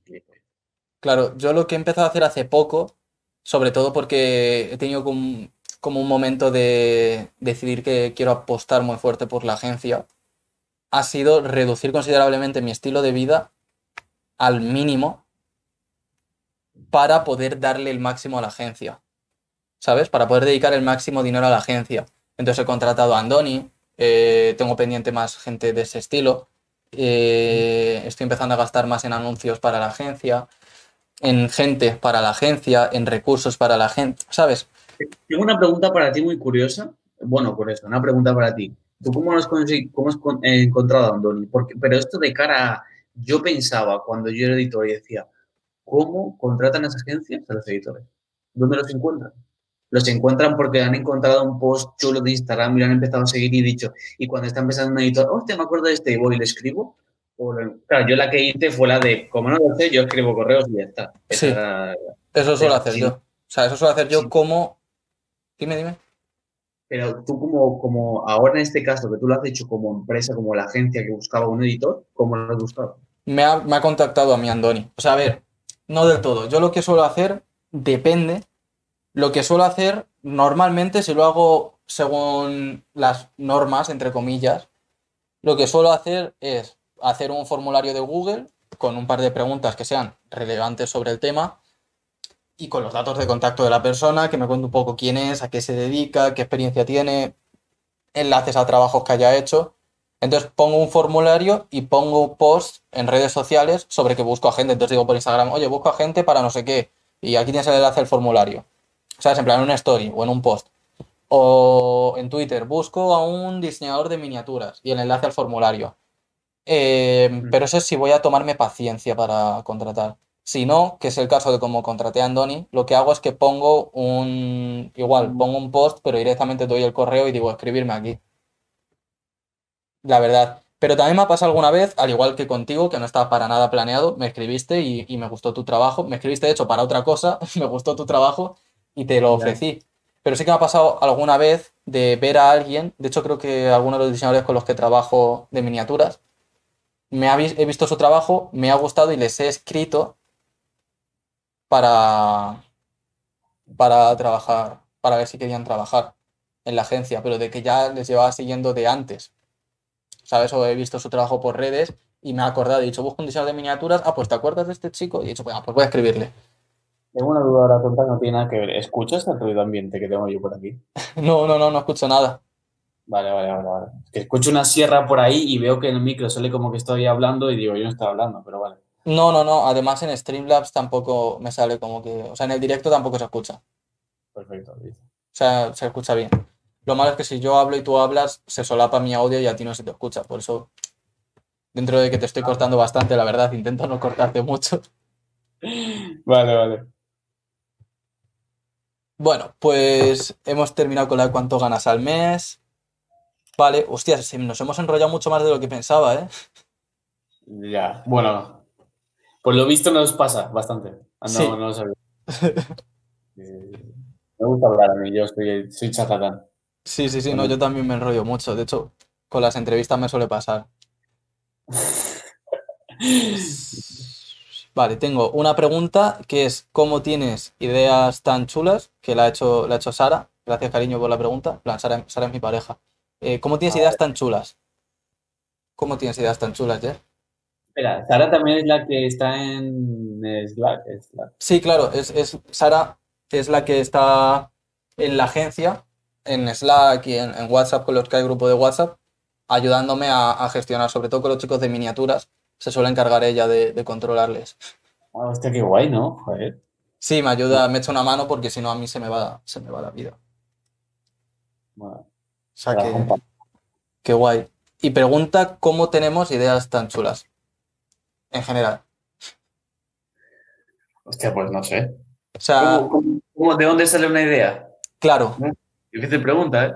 Ninguna idea sale de la nada. Claro. Siempre sale de la creación de algo. Algo has visto, en alguna parte. Sí. A mi parecer, al menos. ¿eh? Sí, a mí lo que me gusta mucho es no juzgarme ni por dónde entra ni por dónde sale. Voy a explicarlo mejor. Dense fuera de contexto. Totalmente, ¿eh? es que además, según lo iba pensando, me iba dando cuenta que era una barbaridad, pero aún así no me he callado, no sé por qué. No me gusta juzgar ni de dónde me viene la inspiración, entonces hay veces que es que literalmente lo hago mucho, de hecho Sara sabe que lo hago mucho, coger y poner en Google palabra aleatoria. Y un generador de palabra aleatoria y sobre ahí tirar. O sea, que estoy estancado con un diseño, palabra aleatoria. Y sobre lo que salga hago algo. O sea, intento no juzgarme mucho en ninguna parte del proceso, ni a la hora de tener la idea, en plan de la chispa inicial, y permitirme que me venga de donde sea, de lo que sea. Si se me ocurre cagando, que se me ocurra cagando, si se me ocurre paseando al perro, que se me ocurra paseando al perro, o si se me ocurre buscando ideas a propósito. O sea, venga de donde venga.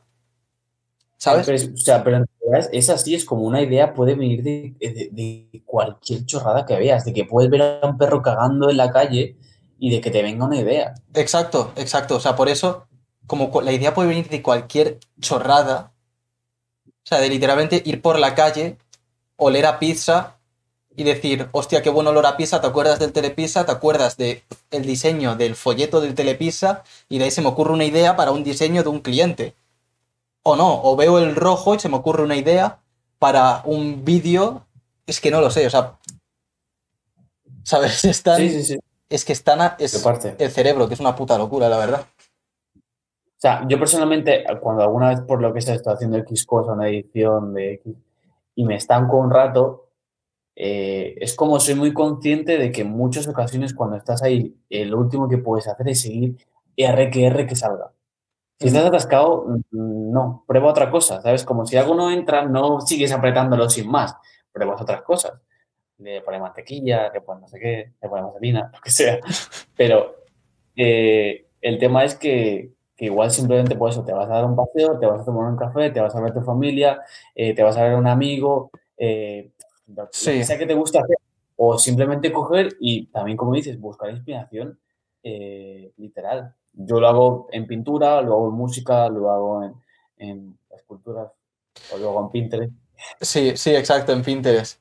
O sea, por una parte tengo como una base de cosas, en plan, guardadas por eso en Pinterest, en Instagram, en donde sea, que sé que me inspiran mucho, pero también me permito que la idea me venga de cualquier cosa, incluso de lo menos artístico que te puedas imaginar, o si es una idea de cómo conseguir clientes nuevos, de lo más absurdo que te puedas imaginar. Intento también dejarme tiempo para aburrirme. O sea, es algo que, que en su día eché mucho de menos cuando trabajaba mucho y cobraba muy poco, entonces tenía que seguir trabajando más aún. No tenía tiempo casi ni para dormir, o sea que menos para aburrirme. Y desde que decidí dar el cambio también decidí aburrirme mucho. En plan, buscar momentos para aburrirme. Y si voy en el metro, no ponerme música, ni ponerme un podcast, ni ponerme nada, sino mirar por la ventana y aburrirme. Y tener algo donde apuntar las ideas que se me ocurran. Y se me suelen ocurrir muy buenas ideas cuando hago eso. Vale, yo a eso lo llamo quietud, que eso viene del Tao. ¿Cómo, cómo? Que- yo a eso lo llamo quietud, que eso viene del Tao. Que eso vendría también el tema de que ah, nosotros estamos súper, hiper y mega estimulados por todas partes constantemente. Entonces, claro, es lo de no sabes de dónde viene, te, te viene la idea porque viene estímulo de tantas que no sabes nada. Entonces, muchísimas veces lo único que necesitas es callarte la puta boca y callar todo lo que tienes alrededor. Entonces sería lo que tú dices, aburrirte, que es quietud, simplemente tener la capacidad de estar quieto sin hacer nada. Que es Exacto. que la hacer todos, pero no es así. Y entonces a partir de ahí, que fluya, lo veo fluir. Como que se sienta a meditar o lo que sea. Y a partir de ahí viene otro montón de movidas. Totalmente. Claro, sí, o sea, no. A veces, a mí me gusta mucho meditar por eso, porque me ayuda mucho a tener la mente como más ágil. Y me Te gusta. mantiene, Dime. Nosotras, la, la meditación, a mi parecer, lo que te mantiene es el foco centrado. En plan de no te, eso, no te dispergas de Exacto. estar hizo por ahí, sino que estás centrado en lo que, en lo que sea que estás haciendo. Claro, en no distraerte con todos esos estímulos que hay hoy en día, que es que es una brutalidad la de maneras que hay para distraerse. O sea, no hay cosa más fácil que distraerte. Sí, Entonces, esos momentos o también el, el- los silencios incómodos, tío. O sea, el quedarte en silencio con alguien, ¿sabes? Eh, a mí, o sea, no sé, no sé si tú lo estás diciendo como algo bueno o como algo malo, pero a mí personalmente me Bueno, encanta. bueno, a mí me encanta. Para mí ser capaz de estar con alguien callado es el máximo voto de confianza que tengo con alguien. Claro, o sea, co- conozco a mucha gente que no es capaz de ese silencio, o sea, que le incomoda mucho. Mi hermana no es capaz de estar en silencio. Ya. O sea, eh, o sea, nada que hay un silencio ya, ya empieza. O sea, a mí me gusta que haya ese silencio, incluso sentir que yo estoy incómodo y que la otra persona está incómoda.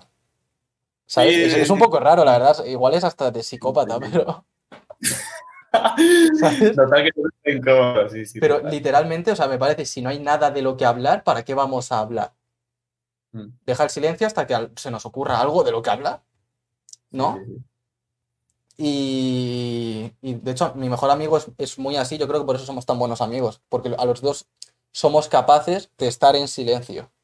En plan, igual que luego soy capaz de no callarme la puta boca como estoy haciendo hoy, Sí. también soy capaz de, de estar mucho rato en silencio y no hacer nada. ¿Sabes? Y creo que eso, eso es esto, o sea, todo esto traduciría a que muchísimas veces también lo que, en cuanto a generar ideas, lo que tienes que hacer es precisamente no hacer nada y dejar que todo eso se acumule.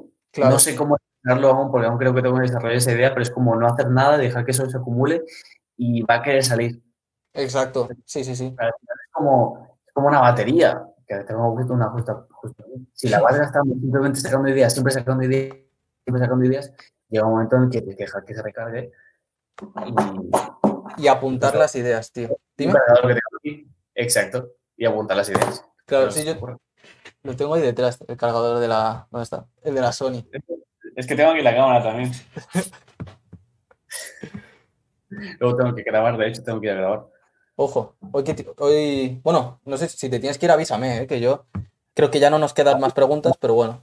Eh, tengo que entrenar y luego tengo que ir a grabar un, un proyecto que tengo con una gente que, por ejemplo, ves, esto me lleva tiempo eh, pero es que me encanta. Es de música, es, es como un, ¿sabes? ¿No sabes lo que es un cipher? Eh, me suena, pero refrescame. En medio y la persona cantando. Ah, sí. Pues nosotros lo hacemos eh, en, en, YouTube hay uno muy famoso que es así, este rollo, este formato que se llama La Casa Parlante, por ejemplo. Pues estamos haciendo aquí en Sabadell. Y la idea es esa, es ir trayendo artistas y todo esto. Y me encanta. Y no, no ganamos nada, pero los tíos han apostado, han, han puesto inversión en todo lo que es el equipo y todo eso, y yo hago, yo hago de colaborador. Hmm. Ellos tampoco ganan nada, pero es que mola mucho. claro. Pues nada, tío, ya para cerrar, sobre eso las ideas, pues eso, no juzgarte a la hora de tenerlas, no juzgarte a la hora de desarrollarlas, que creo que es cuando más se juzga a la gente. O sea, con juzgarme me refiero a no pensar en esto es bueno o esto es malo. Desarrollalo y, a ver a dónde llega. Exacto, y no tener miedo a sacarlo, porque muchas veces como que quieres que la idea sea perfecta y la mayoría de veces no va a ser perfecta. Mira, yo me acuerdo, esto me dio una, una doble experiencia, que hice un guion con un amigo, creo que te lo comenté. Sí. Y, el guion en teoría iba a ser de un personaje que te, en el que buscaba eh, aceptar eh, la soledad o, eh, según me decía mi compañero, resignarse a la soledad, porque no hay otra opción que la soledad en el mundo. Él, él comentaba. Hmm. ahí tenemos opiniones, pero bueno, da igual. El caso es que al final lo que nos salió básicamente era un tipo que era un mujeriego. O sea, es como, como ¿por qué hemos acabado aquí? Claro, pero realmente, entonces, a ver, por una parte no era el objetivo, yo no me quedé muy contento, pero da igual, creamos algo, hicimos algo, hicimos un guion, hicimos un corto. Ese lo comentó una profesora suya que él estudiaba cine y a la profesora le gustó y todo eso. Entonces es como, vale, guay. Y como esta idea un montón. Hay, una, hay un vídeo que he hecho ahora, por ejemplo, que en principio iba a tener un formato, pero no acabo de coger ese y ha cogido otro, pero simplemente porque me he puesto a hacerlo. Claro. Y como eso mil veces. Es que el cerebro, tío, es una puta maravilla. Igual que para algunas cosas es una mierda y hay que apagarlo, para otras cosas le dejas que haga su trabajo solito y hace locuras. Y, sobre todo eso de que no, es como hacerlo, es imposible hacerlo sin expectativa porque siempre vas a esperar algo, pero, pero que la expectativa sea decir, he creado algo. Eh, que esa sea la expectativa. Y que, cuanto, más tuyo sea, mejor. Es decir, que igual, porque igual muchas veces lo de lo tienes de imaginación de que fuera X, igual es porque ya lo estaba sacando de referencias de tal, porque al final es como el cerebro lo saca de cosas que ya ha visto. Hmm. Pero claro, luego lo vas creando vas cogiendo unas formas que tú dices, hostia, esto es, esto es 100% yo. Claro, o sea, es que es, es muy guay eso de dejar que suceda, ¿sabes? O sea, deja la idea que suceda y no te encariñes de ella. Así no la juzgas y no intentas que sea, que sea perfecta que pase y desarrollala y a ver hasta dónde llega y si llega hasta el punto de poder lanzarla como sea, si es un vídeo o si es un plato de comida, ¿sabes? O sea, pero deja que pase la idea. Yo creo que es... diseño tuyo, o sea, sí. Dime. Un diseño que, que, que hacer, te, apetezca presentarle a alguien o para ti mismo. Exacto, exacto. O sea, sí, sí. El resumen para tener buenas ideas, yo diría que es no juzgar esas ideas. ¿Sabes? Y nada, hay alguna pregunta más, pero, pero es que si no te tengo aquí tres horas. Ha dicho resumen para las ideas, pero se me ha cortado. Ah, vale, nada, lo de no juzgar, o sea, no juzgar en general. ¿Sabes? Claro, sí, sí, totalmente. ¿Cuál es la otra pregunta? Eh, nos queda una pregunta que es, ¿es obligatorio tener un certificado de la universidad de diseño para que una empresa te dé trabajo? Creo que ya responde esto. Sí, o sea, no. No. No sé quién, quién es la pregunta. Manu barra baja 7W7R barra baja SSJ. Manu, también es recomendable que te pongas un nombre mejor. Pero bueno, tú haz lo que tú quieras. Eh, es que ha cogido el teclado, ha cogido la cabeza de chompa. ¡Pa! eh, Manu, en resumen, no. Me voy a intentar enrollar lo menos posible diciéndote el por qué. Bueno, el primero de todo es porque yo soy director de una empresa y contrato a gente y te digo que no es que sea lo último que miro, el certificado que tengan, es que no lo miro. No tengo ni idea si tengo contratado a alguien que tiene una carrera o que no ha estudiado nada, que no tiene ni la ESO. Es que me da igual. Y te digo yo que cada vez menos empresas lo hacen. De hecho, hace poco estuve hablando, esto, estuve hablando porque me metí en su proceso de contratación para ver cómo era, de Vayner Media, la empresa de Gary Vee, que Jeff sí que sabe quién es, pero si tú, Manu, no sabes quién es, búscalo en, YouTube o en Instagram o donde sea. Gary B, es una de las, eh, Media es una de las empresas más grandes del mundo de creación, bueno, una empresa creativa y de generación de contenido y de anuncios y tal, no miran el contrato que tienes. En ningún momento, llegué prácticamente hasta el final del proceso de contratación y en ningún momento te preguntan qué has estudiado. Nunca. De hecho, no me cogieron porque entre, o sea, no, sé, por, supongo que por más motivos, pero entre otras cosas yo me salí del proceso porque mi objetivo no era que me contrataran, es ver qué hacen para contratar para hacerlo yo en mi empresa. Pero, pero eso, o sea, no, y es que conozco a mucha gente que tiene empresas grandes, no se mira. Google y Facebook, a no ser que seas un, quiera que seas un ingeniero, y aunque seas un ingeniero, si simplemente has sido un informático que has conseguido hacer X cosas por la red, si te van a pillar porque saben que sabes hacerlo, te van a pillar. Sí, exacto. Eh, hay, mira, hay una película, ¿cómo se llama la película? Eh, que es de DiCaprio, que eh, Tom Hanks lo persigue. Sí, la de Atrápame si puedes. Esa, por ejemplo, él, él consigue trabajar para el gobierno, supuestamente es real la película, y lo atrapa por sus habilidades. No porque esté en una carrera de... Esa es mi película favorita, tío. En serio, Es mi película favorita. Y precisamente por eso, porque se hace pasar por piloto, se hace pasar por, por piloto de aviones, ¿no? Por, por doctor. Por, bueno, en este caso, para ser doctor sí que tienes que estudiar, ¿vale? Pero. En su caso, por ejemplo, o sea, era lo de su habilidad fue la de la de falsificar. Sí, exacto. Y falsificaba que era. Bueno, falsificaba que era cosa, falsificaba eh, cheques. Todo, todo, todo, Su identidad, todo, falsificaba todo. Claro, o sea, su modelo era que falsificaba cheques para cobrarlos luego, ¿no? Sí, los cheques, eh, los pasaportes, eh, los, bueno, los DNIs, por decirlo así, no sé cómo se dice allí, pero lo falsificaba todo. Entonces, claro, es como, ¿qué le vas a decir a él? O mira, para mí, una muy buena, eh, a mí me gusta mucho el deporte, también creo que ya lo he dicho un par de veces. Sí. y tú a un tipo que lleva haciendo, como hemos dicho antes, boxeo, 10 años, 15 años, tú dile, hostia, tienes que sacarte el título para ser entrenador de boxeo. ¿Pero qué me estás contando? O sea, ¿cómo tiene que sacarse? ¿Sabes qué es lo peor? Que es que es así. No, ya, ya, ya. No puedes entrenador, aunque hayas sido federado, aunque hayas sido olímpico, tienes que sacarte un título que te obliga la, la, comarca o la comunidad. Aquí en Cataluña, por ejemplo, la Generalitat te exige tal, y simplemente porque es un monopolio, porque te hacen pagar los mil pavos que cuesta el curso, o lo que sea que cueste. Hmm, claro, o sea, las universidades y los sitios en general para estudiar, ya sea un grado o lo que sea, un instituto, están, está bien, pero está anticuado. O sea, la idea en base es buena, pero es que hoy en día cada trabajo es un puto mundo diferente.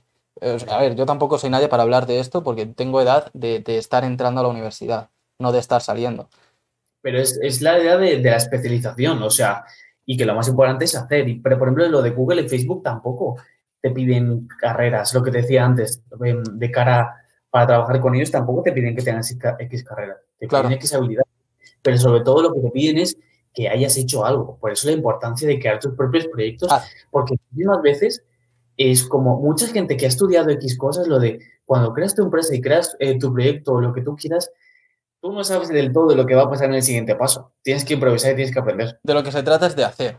Y en cuanto a lo de estar contratado o emprender, da igual, las dos cosas son igual de, inseguras, porque piensa que cuando estás contratado, la persona que te contrata es un emprendedor, y si a él le, va mal, tú eres el primero en irse a la calle, antes aún que él, o sea que es incluso más seguro ser emprendedor. O sea, haz lo que tú quieras, pero esa excusa no me vale. El no es que es más seguro, no es más seguro, es igual de poco seguro todo. Pero es, pero, pero es que es eso, es para mí lo del tema de... No es igual porque lo tengo muy arraigado, pero es como que siempre te venden esa idea de no, claro, tener algo seguro, estudio una carrera porque tengo seguro que voy a ir a trabajar, eso no es así. Estudio porque seguro que voy a, tener un trabajo, eso no es así. Igual funcionó algunos años eso, pero ahora ya no funciona. Entonces, si no funciona, recicla, renueva. Ahora, ¿qué pasa? Ahora que un curso de, Internet de X cosa, de X meses, vale más que una carrera de 3, 4 años, o que un máster que te vale 6.000 pavos, ¿sabes? Entonces, es mm. como, es desbancar el monopolio que había de la educación. Claro. No, sí, sí, totalmente. O sea, ya a nivel de monopolio y tal, no lo sé, porque no, lo he estudiado, no tengo ni idea. O sea, no lo he estudiado y que no lo he mirado, no me he metido a investigarlo. O sea, pero, o sea, para mí la idea de monopolio es, pero eso es una idea de simplemente de por yo escuchar, leer un poco, pero tampoco es que sea un experto. Claro. Pero en el aspecto de que tú no puedes coger y dar eh, calidad, una educación de calidad o dar unos conocimientos eh, de X eh, temáticas a no ser que la universidad lo apruebe o incluso no puedes hacerlo en la universidad. Eso es un monopolio. Un monopolio básicamente es cuando es una entidad que lo, que lo gobierna todo, ¿sabes? Entonces al final es como, pues eso, un monopolio. es como sí, sí, sí, no te permite desarrollar otras aplicaciones o no te permite entrar en sus. Claro, es que aunque fuera gratis, ir al, bueno, de hecho creo que dependiendo de la situación puede llegar a ser, gratis. Sí. Es que a no ser que quieras ser médico o que quieras dedicarte a algo relacionado con la alimentación, que tienes que tener ciertos certificados o cosas así por el estilo, o sea, ciertas profesiones en las que tienes que tenerlo, por, simplemente porque si no, no puedes hacerlo, es que bajo ningún concepto te recomendaría ir a la universidad. Tú haz lo que tú quieras y yo, yo no soy experto, entonces, ¿quién hacía la pregunta? Manu, haz lo que tú quieras. Yo he dejado bachillerato y me va genial. Eh, pero también es verdad que tengo 18 años, no tengo 50, o sea que tampoco puedo decirte nada. Pero... Pero, te va genial porque no te quedas tirado en el sofá. claro, obviamente, no esperas que te. Claro, tienes que hacer cosas. No puedes dejar la universidad para esperar a que pase algo. Claro. Pero vamos, que la pregunta que era, ¿es obligatorio tener título? No, no es obligatorio. No, no, no pierdas el tiempo sacándote un título, trabaja. Pero es eso, nada, es obligatorio. O sea, no hay nada que tengas. Igual que no hay ninguna regla para. La única regla para llegar al éxito es currártelo todos los putos días. Exacto. Y ir entre ceja y ceja y que quieres conseguir eso. Esa es la única. Pero el resto de cosas siempre va a ser fluctuante y va a depender de tu situación, va a depender de lo que tú quieras, va a depender de tus habilidades. Exactamente.